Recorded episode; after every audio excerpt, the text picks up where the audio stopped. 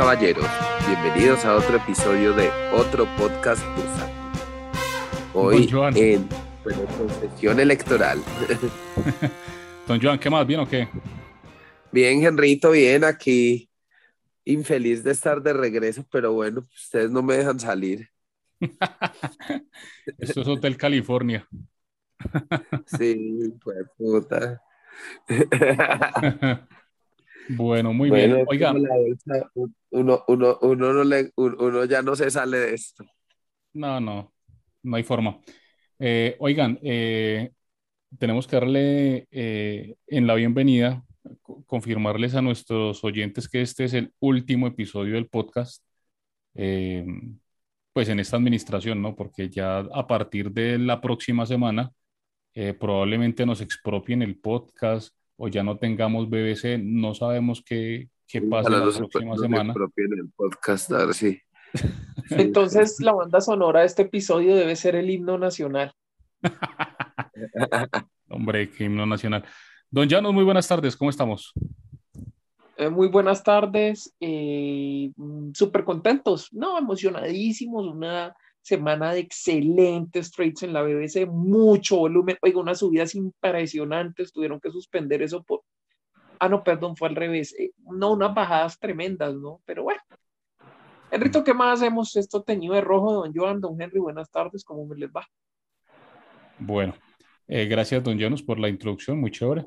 Eh, muy, lo, lo veo muy poco optimista, a pesar de que usted se ganó el descache de la semana. Vea que eh, el Colcap cerró en 1300, un- 1300 puntos con 10 eh, y usted le había atinó prácticamente al número exacto, 1300 puntos. Eh, don Janus, hace rato no se vez el descache. No, no, ya, se lo había ganado alguna vez. Hacía rato no se lo ganaba. No, no, no, pero lo primera vez que alguien acierta tan exacto. Ah, sí, con esa exactitud, sí, primera vez, de acuerdo. Bueno, es que ¿cuánto había es la semana pasada? Señor, ¿En cuánto había cerrado la semana pasada? la semana pasada había cerrado en 1295. No subió nada, pues, cinco punticos, el 0.3%, pero bueno, Janus le pegó muy bien, felicitaciones. Sí, no, pues eh, ya el modelo lo tenía incorporado, le habíamos sacado la desviación estándar, pero hoy estamos favoreciendo también la recomposición de portafolios tácticos que se beneficiaran de pocas volatilidades dentro del mercado.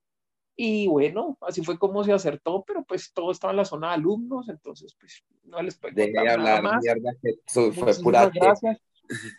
Cállese que usted ni siquiera estuvo. Ah, No tenía que haber estado para saber eso. Bueno, antes de iniciar con los supuestos contenidos de este programa, tenemos que hacer nuestro disclaimer. Los contenidos que tenemos en este mediocre programa, en ningún recomendaciones de inversión.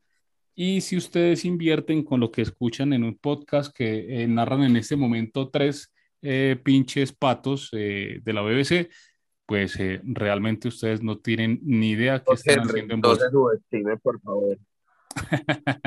No, todos somos patos. Eh, muy No, bien. No, no, pero, pero desplumados. Pucha.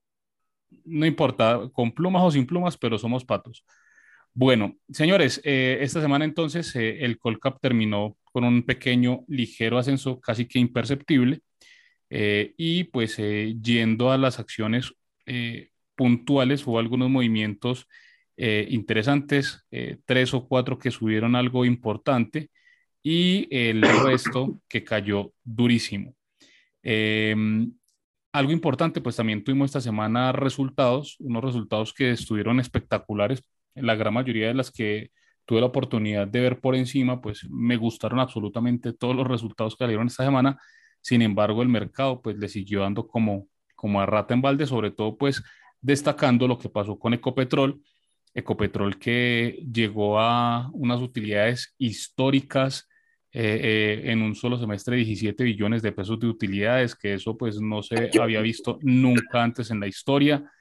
Eh, y a pesar de eso, pues el mercado la recibe eh, con, una, con un decrecimiento. Ayer, ayer eh, que fue el primer día que operó post resultados, eh, termina cayendo casi un 3%, estuvo incluso en algún momento cayendo más del 3%. Eh, y bueno, pues hoy recuperó un poco, eh, pero realmente muy, muy triste esa jornada de ayer. Ecopetrol estuvo por debajo incluso del 4% en, en, algún momento.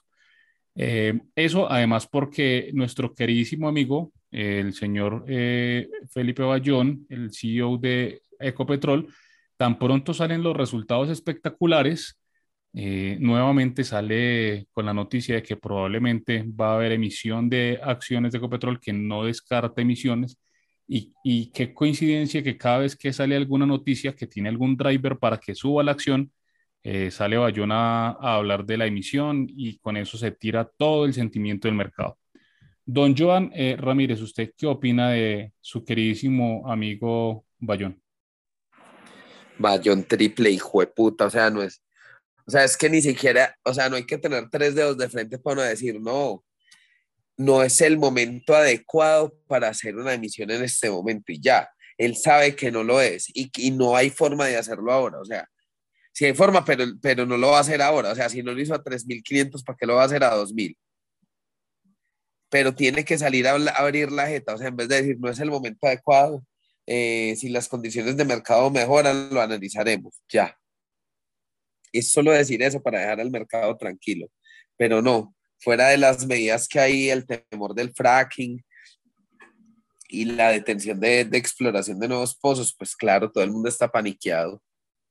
Entonces, ¿qué dice? No, pues saben que pues yo de elegir un eco prefiero un Petrobras.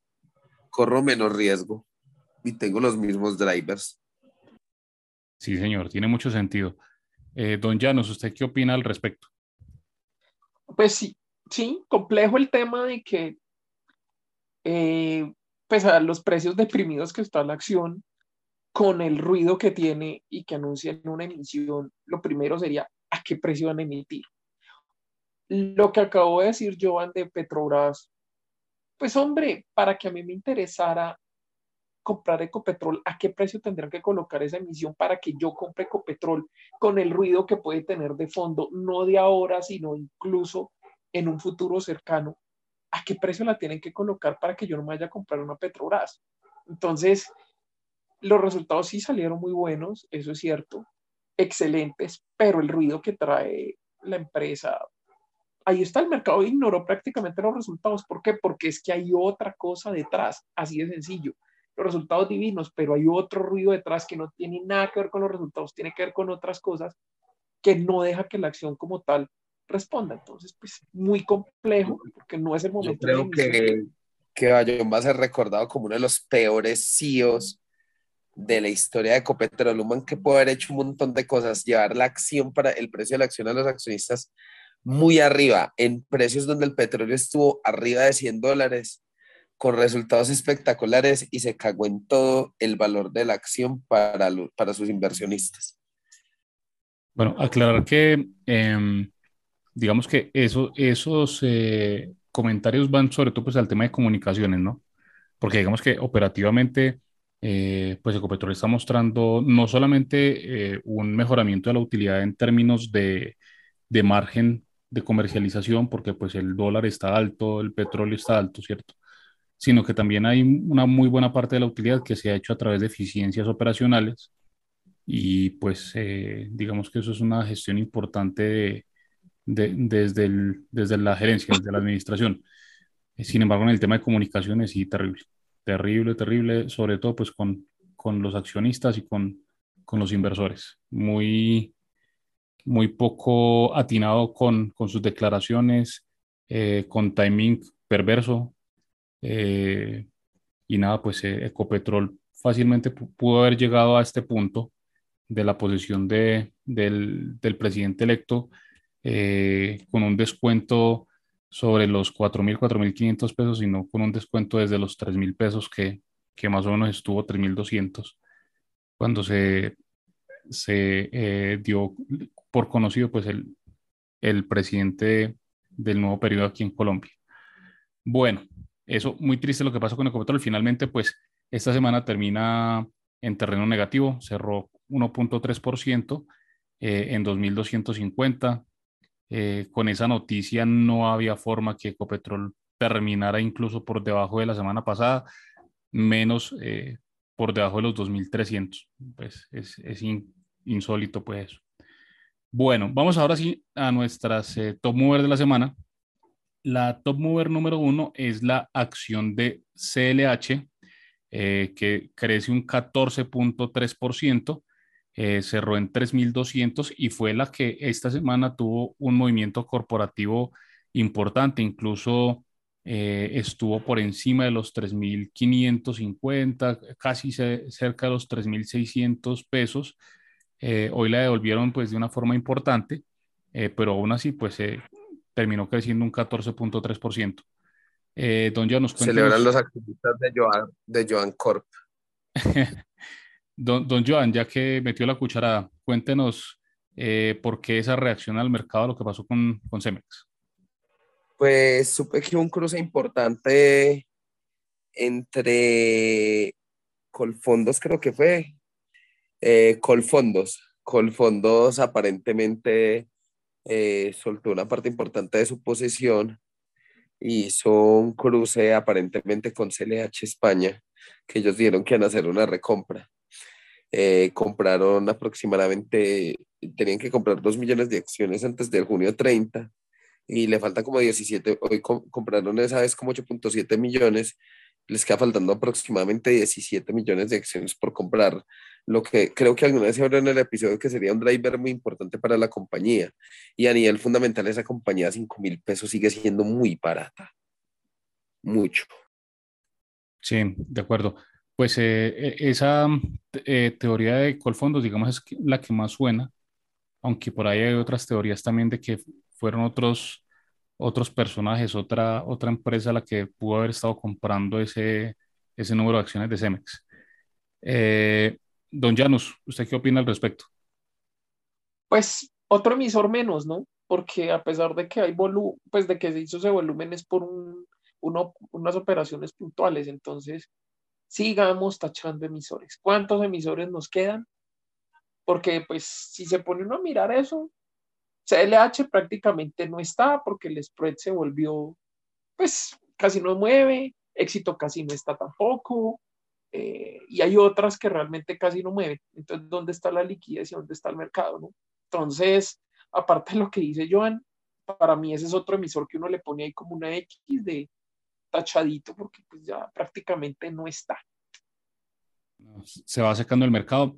Eh, en una semana donde nuevamente las plataformas estuvieron molestando, esta semana nuevamente Valores Bancolombia tuvo un, un día que, que tuvo caída, y en los eh, grupos y en Twitter esta mañana estaban eh, quejándose algunos usuarios eh, de la plataforma de Credit Corp, que me parece que es de las menos malas, ¿cierto? De las que menos caen, pero esta mañana algo estaba pasando con el token y también leí alguna preocupación por parte de algunos inversionistas que no pudieron ingresar a, a su plataforma el día de hoy. Seguimos con malas plataformas, don Llanos. Sí, pues es que eso no ha tenido una solución jamás. Eh, siempre hemos tenido intermitencias en las plataformas y eso es de vieja data. O sea, aquí no estamos diciendo nada nuevo y nada que alguien que lleve varios años en la BBC no se haya dado cuenta. Entonces, esto no es descubrir el agua tibia. Bueno, muy bien, don Llanos. Interesante entonces ver qué pasa con, con Cemex. Eh, realmente el impulso que tenía eh, el día de ayer, pues Hoy, hoy se lo bajaron un poco, le bajaron un poco esa espuma. Eh, hay que estar pendiente qué puede pasar la próxima semana. Eh, puede que haga un cóndor y, empiece a subir eh, sin, sin, descanso. o puede que haga un, un CEMEX o, un, o, alguno de los movimientos que hacen estas acciones, donde fue solamente ese día el fogonazo y ya no, no vuelve a, a moverse igual. Esperemos a ver qué pasa, pero pues muy riesgoso entrar en, en esa acción en este momento, pienso yo. Bueno, eh, la siguiente top mover de la semana, la acción de riesgoso entrar en esa acción en este momento? ¿Cómo, Joan? ¿Por qué pensás que es riesgoso?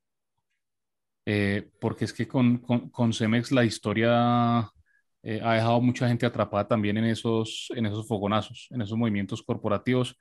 Eh, eh, se ha montado gente creyendo que va, va, a ser de tendencia larga y, y, termina siendo solamente subidas de uno o dos días y, y, vuelve a caer. Entonces, no sé, me parece que, que con esa acción hay que tener mucha cautela y si se invierte, pues tener un porcentaje pequeño, creo yo. Estoy de acuerdo con Henry. Si yo no la tuviera, me daría envidia y diría lo mismo, que deja gente atrapada, estoy de acuerdo. Pero bueno, igual como nosotros no somos gurús. Bueno. Sí, Henrito, no. Igual no es, no es malo tener algo de envidia, tranquilo. Desde que no sea mucho, con un poquito no, no pasa nada. No Henry, no se deje llenar de, de, esa gente de mal corazón como Janis. bueno, eh, la siguiente tomover era eh, Grupo Energía Bogotá, que crece un 3.6%, cierra en 1970, un movimiento interesante eh, para esta acción que pues venía también bastante, bastante golpeada. la semana pasada hemos dicho que sobre los 1800 estaba tratando como de encontrar un soporte y, y pues hasta el momento lo viene confirmando. Interesante movimiento. ¿Algo más por hablar de eh, Joan o Janus?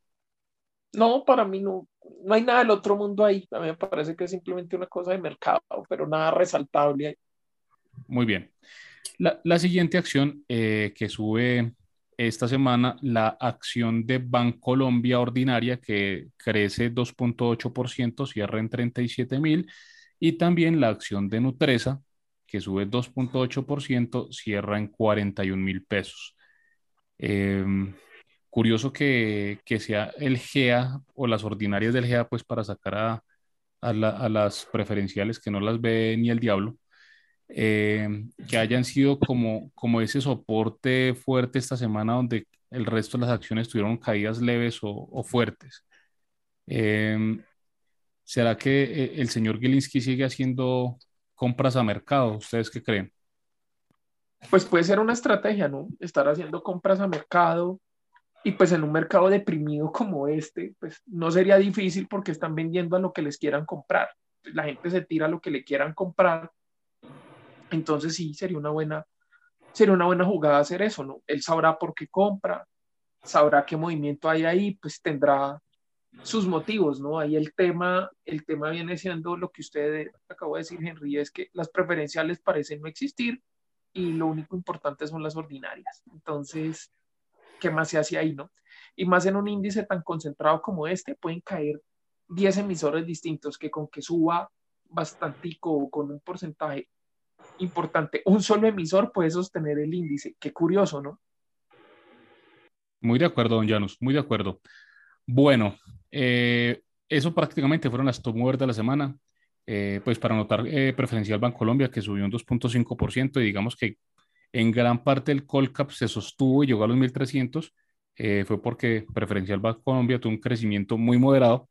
Eh, está haciendo un movimiento, en mi opinión, muy bonito. Creo yo que, de no darse nada extraño, una noticia que, que cambie fuertemente el comportamiento eh, de, de, la bolsa, no de la acción como tal, sino de la bolsa la próxima semana, está haciendo una, una, formación de piso bonito ahí en los 30 mil.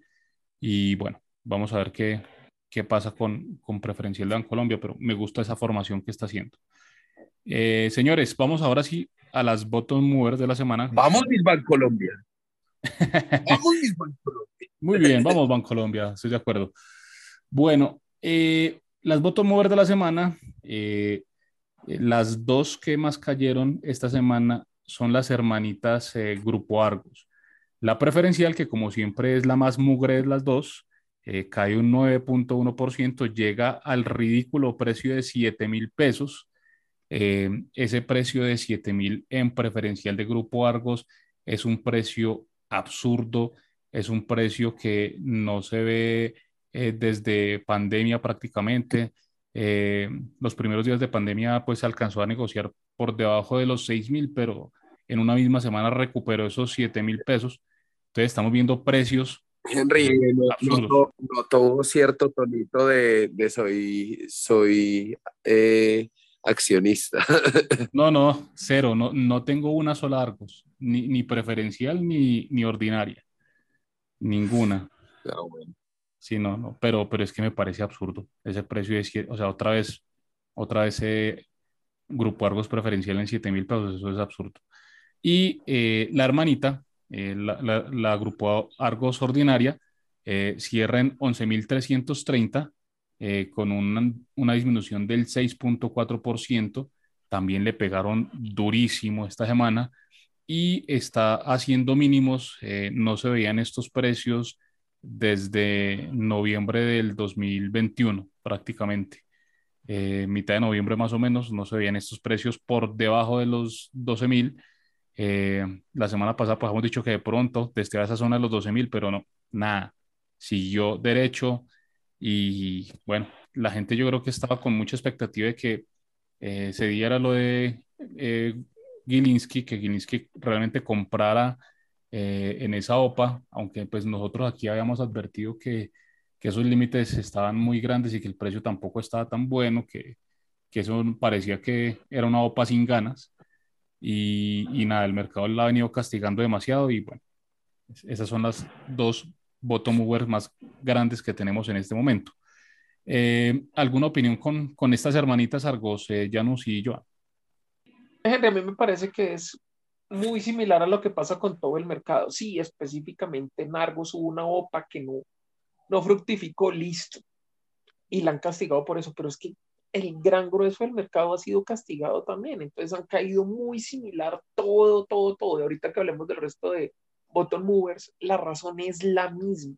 Al mercado lo han castigado parejo, pueden mostrar resultados muy buenos, pueden mostrar cosas muy buenas, tener unos múltiplos muy bonitos, pero el mercado no lo está reconociendo, las están castigando a todas parejo. ¿Por qué? Por ser Colombia, así de sencillo fuera otro mercado, estarían subiendo el 20, el 30, el 40%.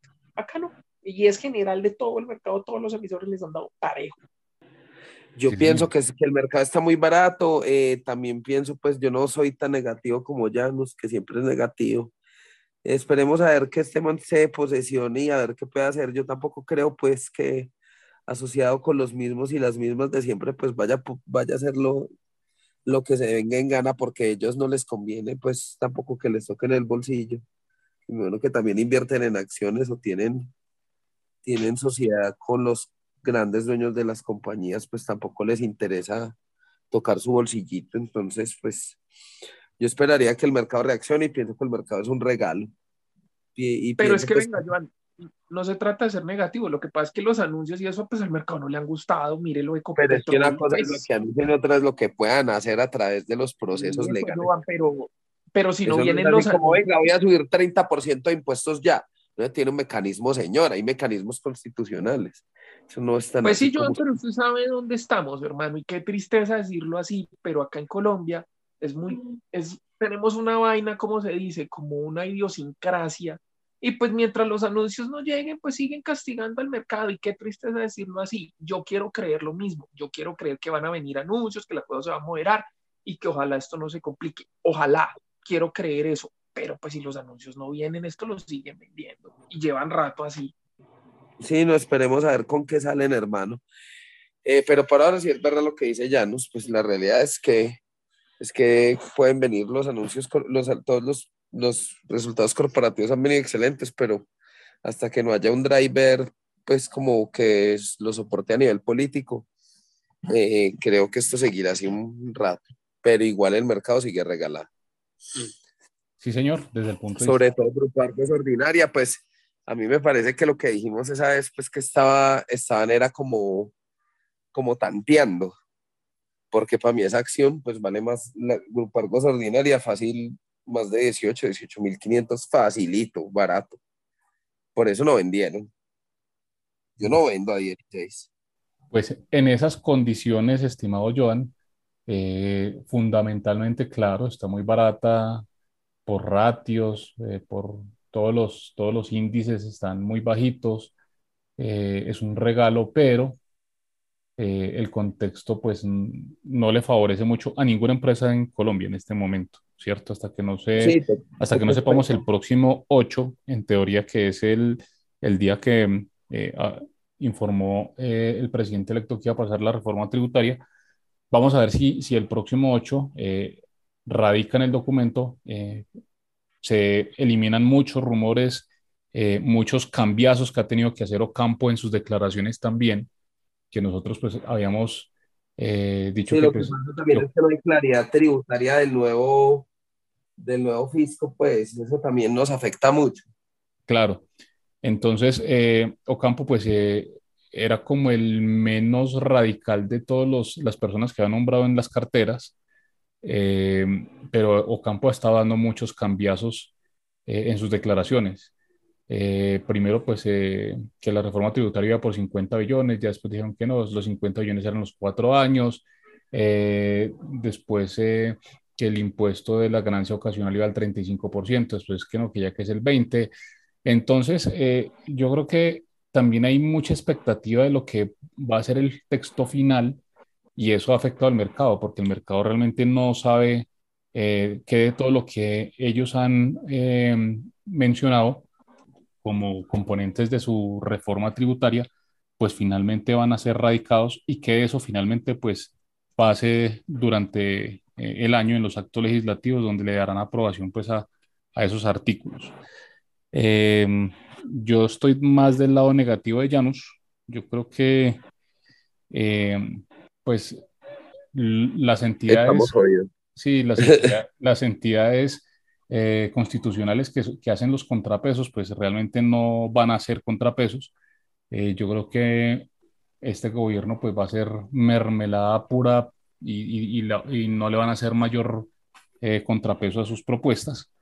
Pero bueno, sorpresa nos da la vida. Vamos a ver qué pasa de aquí a diciembre. Otra Que cosa, miremos algo, en las comisiones, en los temas delicados, ¿quiénes están que sepan del tema y le metan lógica al, cuento? Hay un poco ¿no? de gente que llegó ahí porque estaban en X partido y por la lista, mejor dicho, ahí llegué yo, como en un trencito yo llegué porque me pegué y llegué empujado.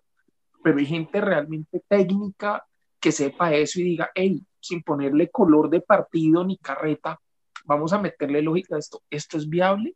¿No es viable? ¿Por qué y hasta qué punto? Hay un poco ¿no? de gente que uno dice, venga, ¿y este quién es? Bueno, muy bien, don Llanos. Excelentes eh, sus opiniones y consideraciones. La siguiente voto mover de la semana, eh, la acción de Grupo Bolívar que sigue cayendo, eh, queda con un decrecimiento del 4.7%, cerró en 58.600 y alcanzó a negociar por los 56.000. Increíble.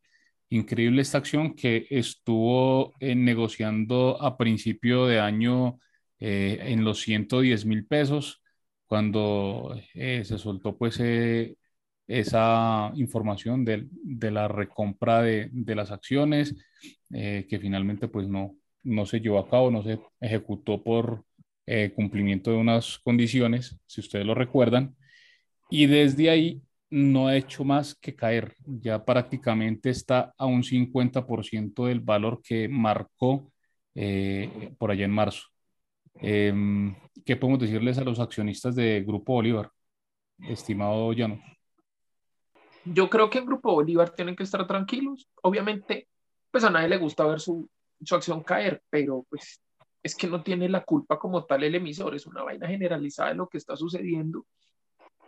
Yo tengo la hipótesis de que Bolívar es otro emisor que está, pero no va a estar en la BBC. Yo pienso que Bolívar es otro emisor que se va a ir de la BBC. De hecho, ya manifestaron prácticamente la intención de cambiar las acciones y hacer esa, esa jugada de lo, lo que dijo ahorita Henry.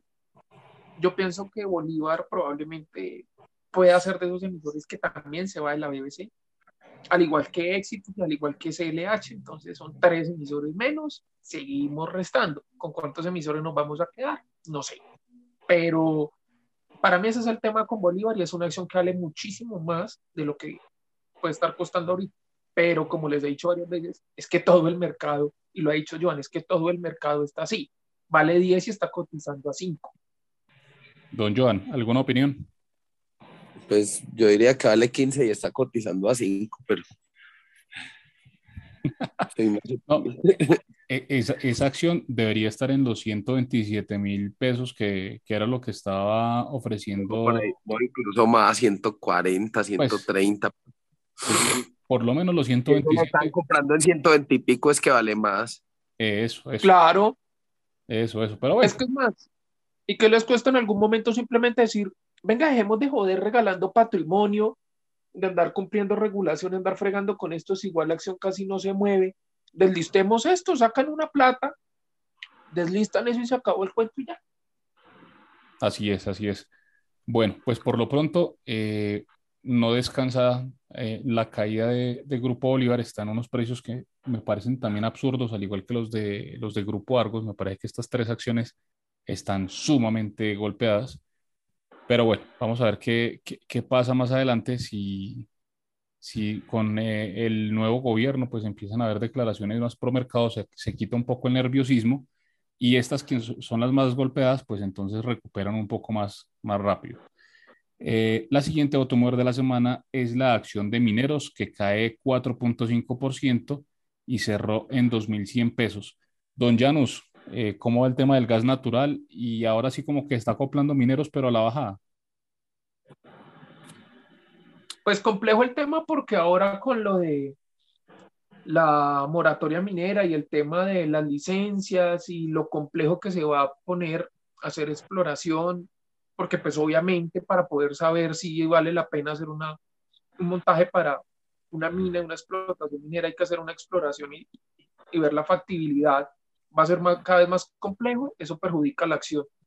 Va a perjudicar toda la operación minera y no solamente de mineros, de otras empresas que también operan acá.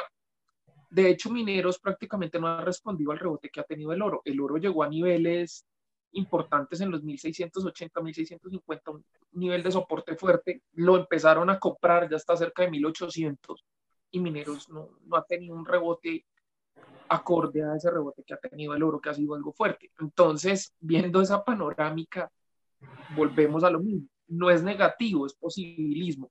Si se va a complicar esa operación, la acción va a perder el interés de los inversionistas porque pues, imagínense la cantidad de, de problemas que va a tener para las licencias, para la, operación y todo eso. Vale, muy bien, don Janus. Vamos con los siguientes bottom mover de la semana. Eh, sigue preferencial de Marcos que cae 3.4%, cerró en 2.800.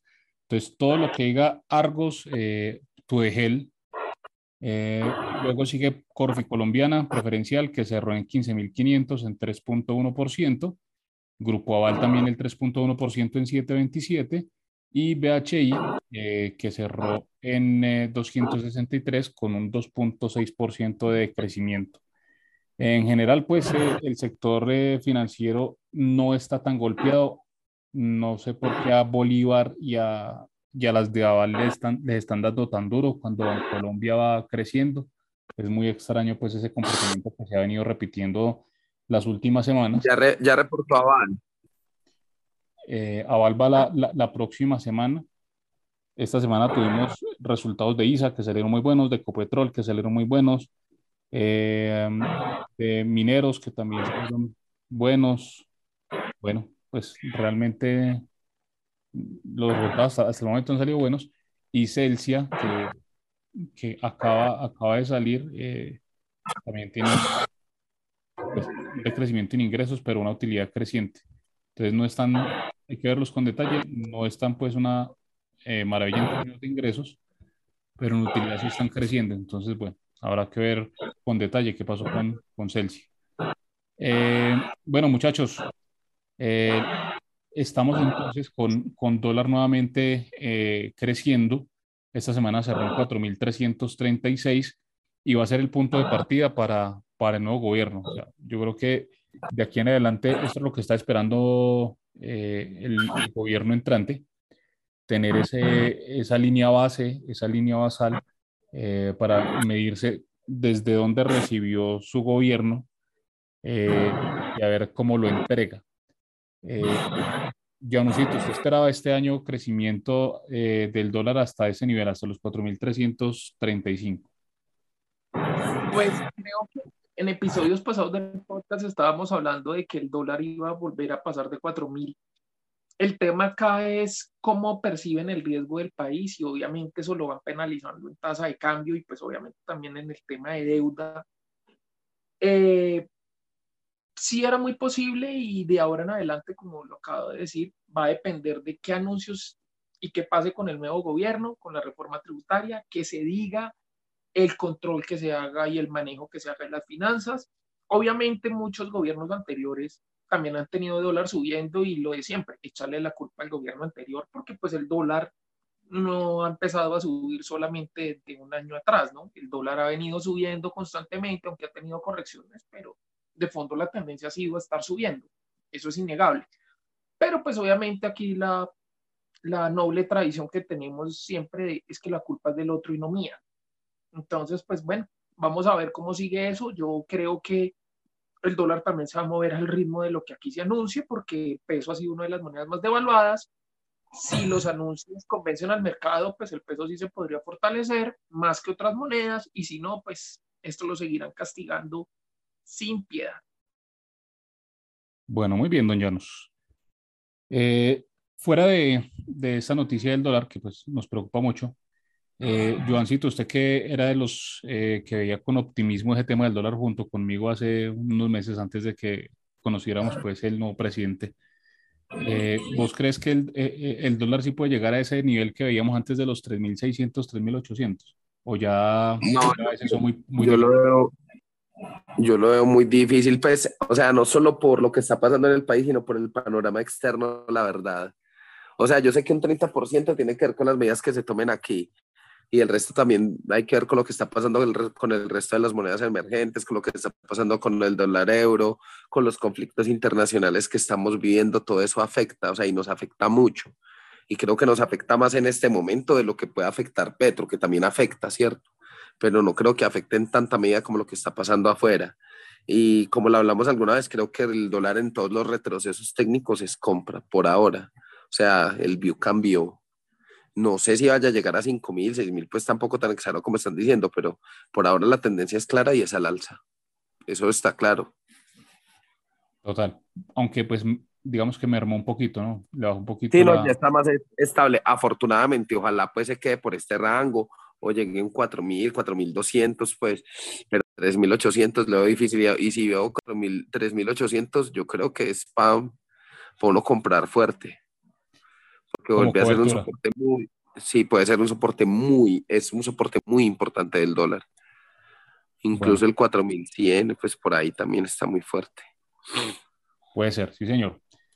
Don Janus, por último, eh, vamos a ver lo que pasó afuera eh, con eh, el índice más importante de los mercados internacionales, al que le llama nuestro querido amigo Cuervo el Zampic 500 eh, cerró en 4.145, eh, un crecimiento muy leve, muy pequeño. ¿Qué opina del Zampic 500, señor eh, James? Bueno, hoy tuvo una corrección, eh, venía subiendo y hoy el tema de las nóminas, los empleos no agrícolas, salió un informe muchísimo más arriba, el, el, dato salió muchísimo más arriba de lo que esperaba el mercado. Eso alienta pues que pudiese venir una subida adicional de tasas de parte de la Fed aunque personalmente yo no lo veo mal, me refiero a que las nóminas no agrícolas hayan salido muy bien porque pues está generando empleo. Me parecería aún más grave inflación y que se destruyeran puestos de empleo. Eso me parecería aún más complejo. Por eso yo pienso que el mercado, aunque tuvo una caída inicial, recupera un poco y creo que puede estar listo a probar los 4.200, que ahí viene el nivel importante de prueba, que ahí sí ya podría llevarlo a 4.500 si lo rompe y lo que les he dicho hace rato, de pasarlo ahí, pues podríamos volver a ver máximo. Pero yo lo veo bien y los reportes de las empresas, aunque hay algunas que han decepcionado, la gran mayoría de lo más importante han salido con reportes buenos, con reportes interesantes de, de ganancias eh, y quienes han reportado unos números que no han gustado, pues no han sido unos números desastrosos, por no decir que, que se van a quebrar, no, sino que simplemente esperaban un dólar y se ganan 90 centavos, entonces una acción baja el 10%, pero pues es que a mí no me parece tan terrible, ¿no? Pero pues bueno, eh, eso ya es interpretación del mercado que en algún momento pues vuelve y, se alinea y creo yo que podría seguir con su senda. Bueno. No hemos visto, no hemos visto máximos en el S&P, señor Janusiño. No, no hemos visto máximos en el S&P 500 y de hecho sigo diciendo lo mismo, yo pienso que la Fed no va a poder subir demasiado las tasas ni sostenerlas por mucho tiempo porque probablemente podría es estancar la economía y ese problema es aún peor. Entonces yo pienso que en algún momento le van a poner una pausa, las subidas van a ser menos fuertes y ahí es donde, si con estas subidas el mercado no se ha derrumbado, probablemente cuando pongan una pausa o ya eh, las tasas no, no se incrementen más, el mercado va a volver a tomar fuerza y creo que aún generando empleo no tendría por qué caerse el mercado. Bueno, señores, eh, yo creo que en esta zona de los 4.200 puntos, ahí va a tener un, unos días de prueba, pues eh, eso fue una resistencia, un soporte, perdón, hace, unos, hace unas semanas. Eh, luego se le convirtió en resistencia, sería nuevamente una resistencia. Zona de, llegamos a zona de boxes. Sí, señor, tal cual como les gusta a ustedes eh, que, que, analizan mucho análisis técnico. vamos a ver esos 4.200, si los logra superar o no, pero yo creo que va a empezar a, a, a bailar un poquito ese, ese Standard Poor's. Bueno, señores, eh, eso es todo lo que eh, teníamos como contenido de esta semana. Vamos a la sección que más les gusta a nuestros oyentes, el descache de la semana patrocinado por Finxart. Y por, y eh, por Estación Caballito, que hay anuncios. Ay, hay anuncios hágale, paute, paute, Joancito. Vamos a abrir sede en Medellín, lo que estaban esperando en el poblado, en el Mall Jardín Latino, en, en el segundo piso, donde queda Mamacita, en el segundo piso. Pues. Estación Caballito abrirá sus puertas en Medellín. Eh, les estaremos contando todo en arroba Estación Caballito en Instagram para que estén pendientes de nuestras redes sociales, de todo lo relacionado a la apertura. Vamos a hacer un gran evento de inauguración para que estén. Uy, de razón las acciones de Caballito Corp están subiendo y premercado. Sí, Esa era la razón. Pero no podía dar insight. Gracias, Henrito. Felicitaciones, muy bacano, muy merecido que, que, crezca, que crezca ese hobby. Sí, ya, ya, ya que no, ya que, ya que el portafolio no crece, por lo menos que el restaurante sí. bueno, eh, y mis mejores deseos de éxito para, para la nueva sede. Muy bien, felicitaciones. Bueno, don eh, Joan, ya que usted terminó con, con la palabra, eh, dado que el eh, Colcap terminó con 1.300 puntos, ¿qué espera usted la próxima semana? Hijo de madre. No, yo espero que baje. igual lo, cualquier cosa que anuncien va a ser mal tomada por el mercado, entonces, ah, ¿qué carajos? 1250. Uy, bastante, bastante fuerte esa caída no, y como siempre soy descachado, entonces prefiero descacharme por decir algo malo y que suba y, y alegrarme.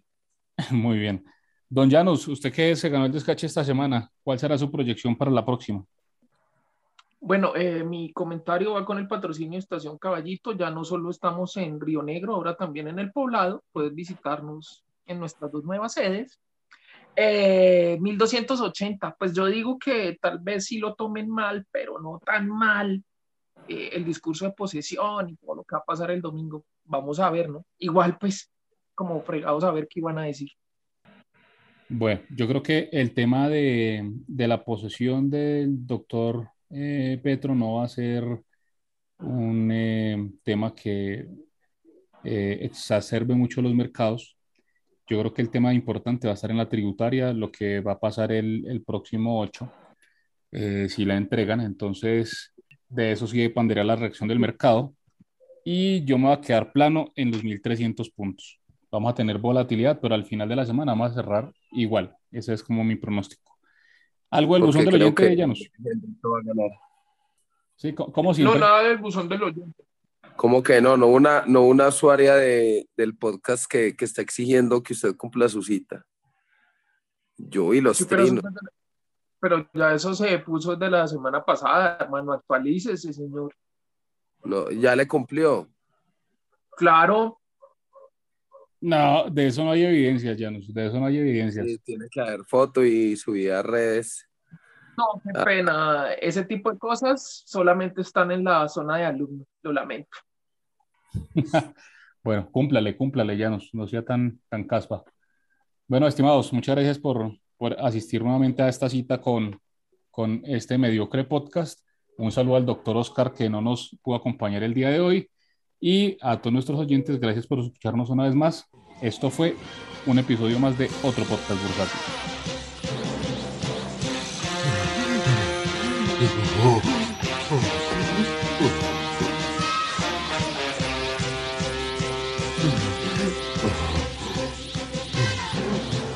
En ese momento, Cell sintió el verdadero terror.